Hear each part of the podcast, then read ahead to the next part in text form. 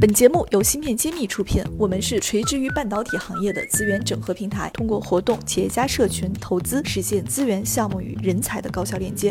关注芯片揭秘公众号，我们与你共创国潮新生态。欢迎谢院长做客芯片揭秘录音棚。今天我们会讲一个中国最牛的技术型公司之一哈，华为。那华为也是上了一个大新闻。这个新闻是说，八月三十一号在德国柏林召开的 IFA 二零一八展会上，华为全新的麒麟九八零芯片创造了很多项世界第一，好像说至少有六个世界第一哈，所以这个这个这个信息量也是比较大的。那我们首先先请谢院长给我们分析一下这篇新闻报道里边提到的这个六个方向，然后也请谢院长点评一下我们。在这个六个方向做的到底怎么样？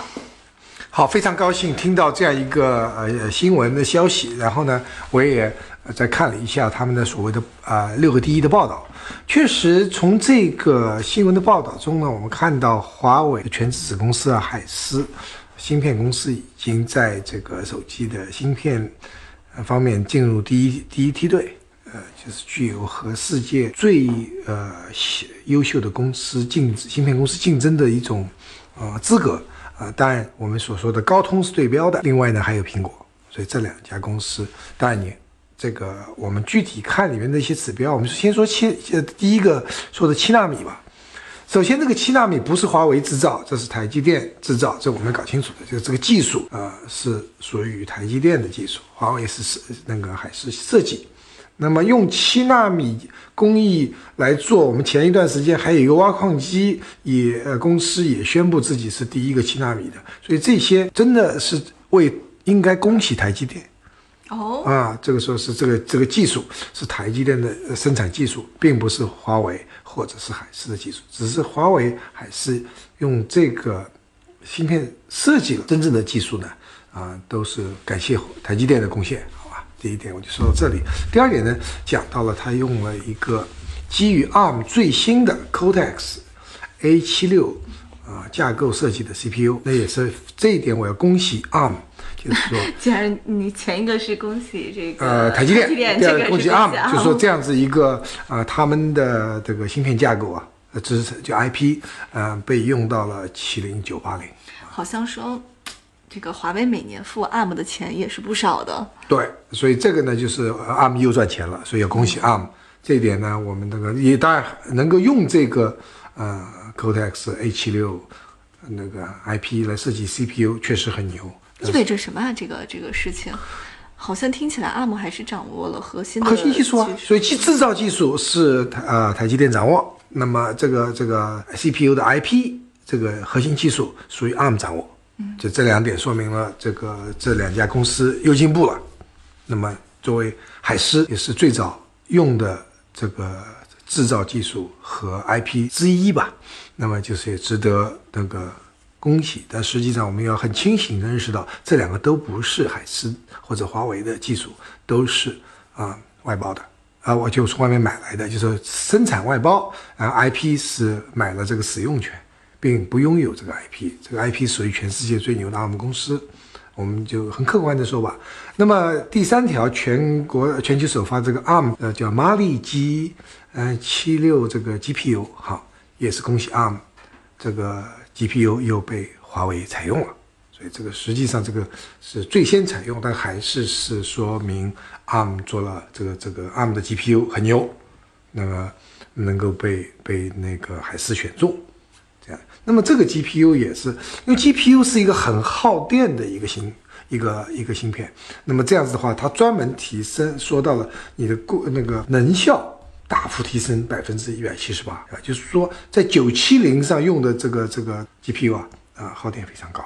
那么现在呢有进步，那么这个是一个永远的话题，因为我们都知道，我们现在是背着充电宝出差的，没有充电宝，这手机用到一半就要断顿的。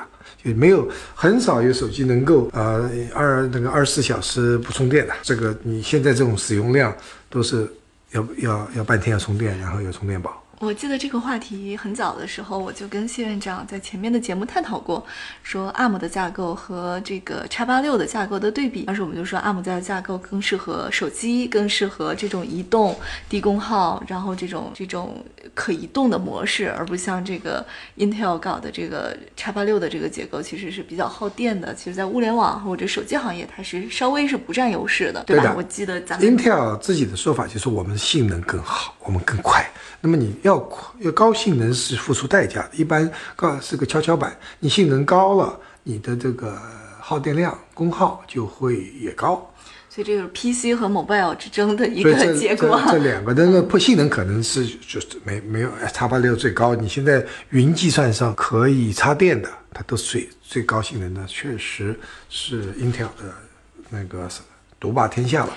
那从这两则这个 GPU 也好，架构上应用也好，我觉得我的感受，听您讲完之后，我的感受就是说明 ARM 还是很牛的，它每研发新的东西都被这个华为认可了，并且马上付费使用。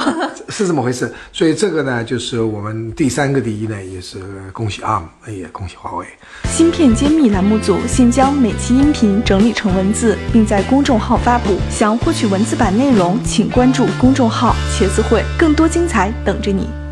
那么第三个呢，要第四个我们看到的那个就是提出了首枚集成双核 MPU，NPU 又是什么东西啊？呃，就是实际上这个就是我们外面统称的 AI 芯片。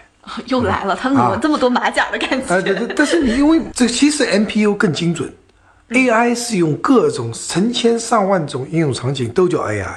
嗯，那你到底用在哪一种？所以这个 MPU 实际上是英文叫 Neural Network Processing Unit，就是神经网络单元。所以这是一种特殊的 AI 芯片，专门是用的是神经网络算法，所以它是 MPU 是精准的。比如说那个我们曾经做 AlphaGo 的时候说 TPU，它也是 AI 芯片。那么它用什么呢？要 TensorFlow，用一个矩阵式的。所以每一个 AI 芯片，你要说明你到底是哪一种，不能打擦边球。我挖矿器也是 AI 芯片，你说 AI 在哪里？你是做哪一种？他就是做神经网络计算的那种是做图那个 GPU 是图形计算的，你干啥？哦，我挖矿。那那挖矿挖矿本身不是一个人工智能的功能，所以它就不能算。所以说，我们一贯的态度。哎，我们一定要说哪一种 AI 芯片，否则你就是在在有那么一点忽悠的意思了，对吧？特别是挖矿芯片存在里面。好，我们这边，那我们这边也要恭喜一家公司 MPU。这个 MPU 呢，那么实际上在上一代九七零呢，大家是宣布是寒武纪。对的，好，那这一代比较，我们叫比较呃耐人寻味，他没说寒武纪也没说他自己，那么就提双核。是搞了双两个 NPU 对吧？对，那么在这边我说这个问题留给华为，对吧？他为什么不说明是自己的呃呃 NPU 还是寒武纪的 MPU，好不好？这必须要说明。我知道这个坊间的传闻是华为有自己的团队在研究 MPU，也在开发。那么这一颗是到底是含五 G 的，还是它好还是自己的呢？我们拭目以待。我听芯片设计的业内的朋友跟我讲过一个说法哈，就是很多产品在做新的这个上线的时候，为了双保险，它一般会把成熟的产品和自己开发的产品做同步上线，然后用来跑 bug、跑这个但是不会在同一颗芯片上把两个都放上去，因为这是有成本的。对，一般来说是不同型号嗯分别型是要，所以这边两颗呢，我的感觉这两颗都是寒武纪的，或者都是海思自己的，这个我看不到。那么今天我们把它做，如果是寒武纪的，恭喜含五 G。我们前面三个恭喜了，有台积电，有 ARM，有 ARM CPU、ARM GPU，这边是恭喜寒武纪这个那个 AI MPU 芯片，但也可能是华海思自己的，他没说，那我这边也是不去做过那个祝贺，就是我希望这里面有华为海思自己的芯片，而不是说都是恭喜别人的，因为你恭喜你自己啊，对吧？好我，们再观望一下这个事情。那么九八零这边呢，就就又有一个叫做调制解调器，这个是一点四个 gigabit per second。他说全球首发一点四这个 Google Plus，对吧？对，所以这个是非常高速的一个求呃这个调制解调器，所以这边的话我们就呃呃也知道它是非常高速的。那么这里面也是是四点五，他说不是一个真正的五 G 的一个通讯。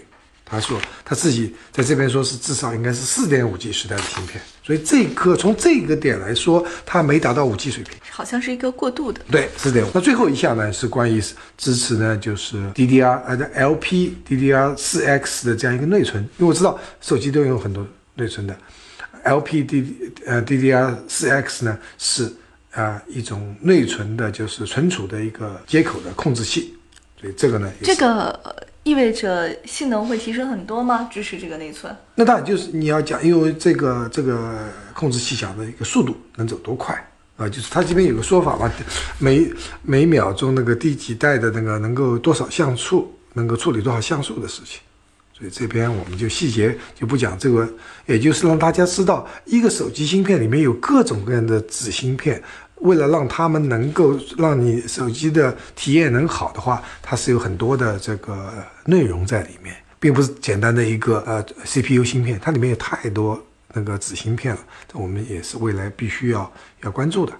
那六大方向咱们一一过完之后，您总结一下是给我们一个什么样的结论呢？因为做一个手机芯片，你就是一个集成能力，华为的集成能力很棒，哇，世界一流的，基本上是。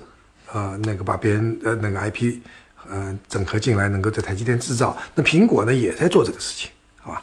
呃，那么还有高通，那么这三家里面呢，现在公认是，呃，是领先的。我们非常高兴，在三大这个呃手机芯芯片公司里面啊，呃，我们中国有一席之地，这是很牛的。但是离世界先进水平呢，还是进入第一方队，但还不是最先进的。依旧不是，依旧不是。对，那我们也知道高通的这个那个啊八五五啊，也是同时要出来的。那么这个时候的话，他们之间的这个对比，我们再拭目以待吧。好，那我们后面等再会做一期专门华为麒麟九八零与高通这个八五五之间八五五之间的比较，对，大家可以期待一下。呃，那么今天还有两个好消息可以跟大家讲一下。第一个就是我们谢院长在知乎上开专栏了，大家都可以去知乎上去搜索谢志峰，就可以关注到我们谢院长知乎专栏。在知乎上面，我们可以做一些更深入的互动提问题，不排除我们会开一些知乎现场的这个沟通，知乎 Live 的沟通。所以大家有什么想法都可以去知乎上与我们交流。嗯，第二个就是感谢之前在喜马拉雅后台为我们打赏的小伙伴，我们收到了你的心意，谢谢你的打赏，谢谢。好，我们下期再见。感谢大家收听《新事揭秘》，更多精彩内容请关注《新事一书》。我是谢志峰，我在《新事揭秘》等着你。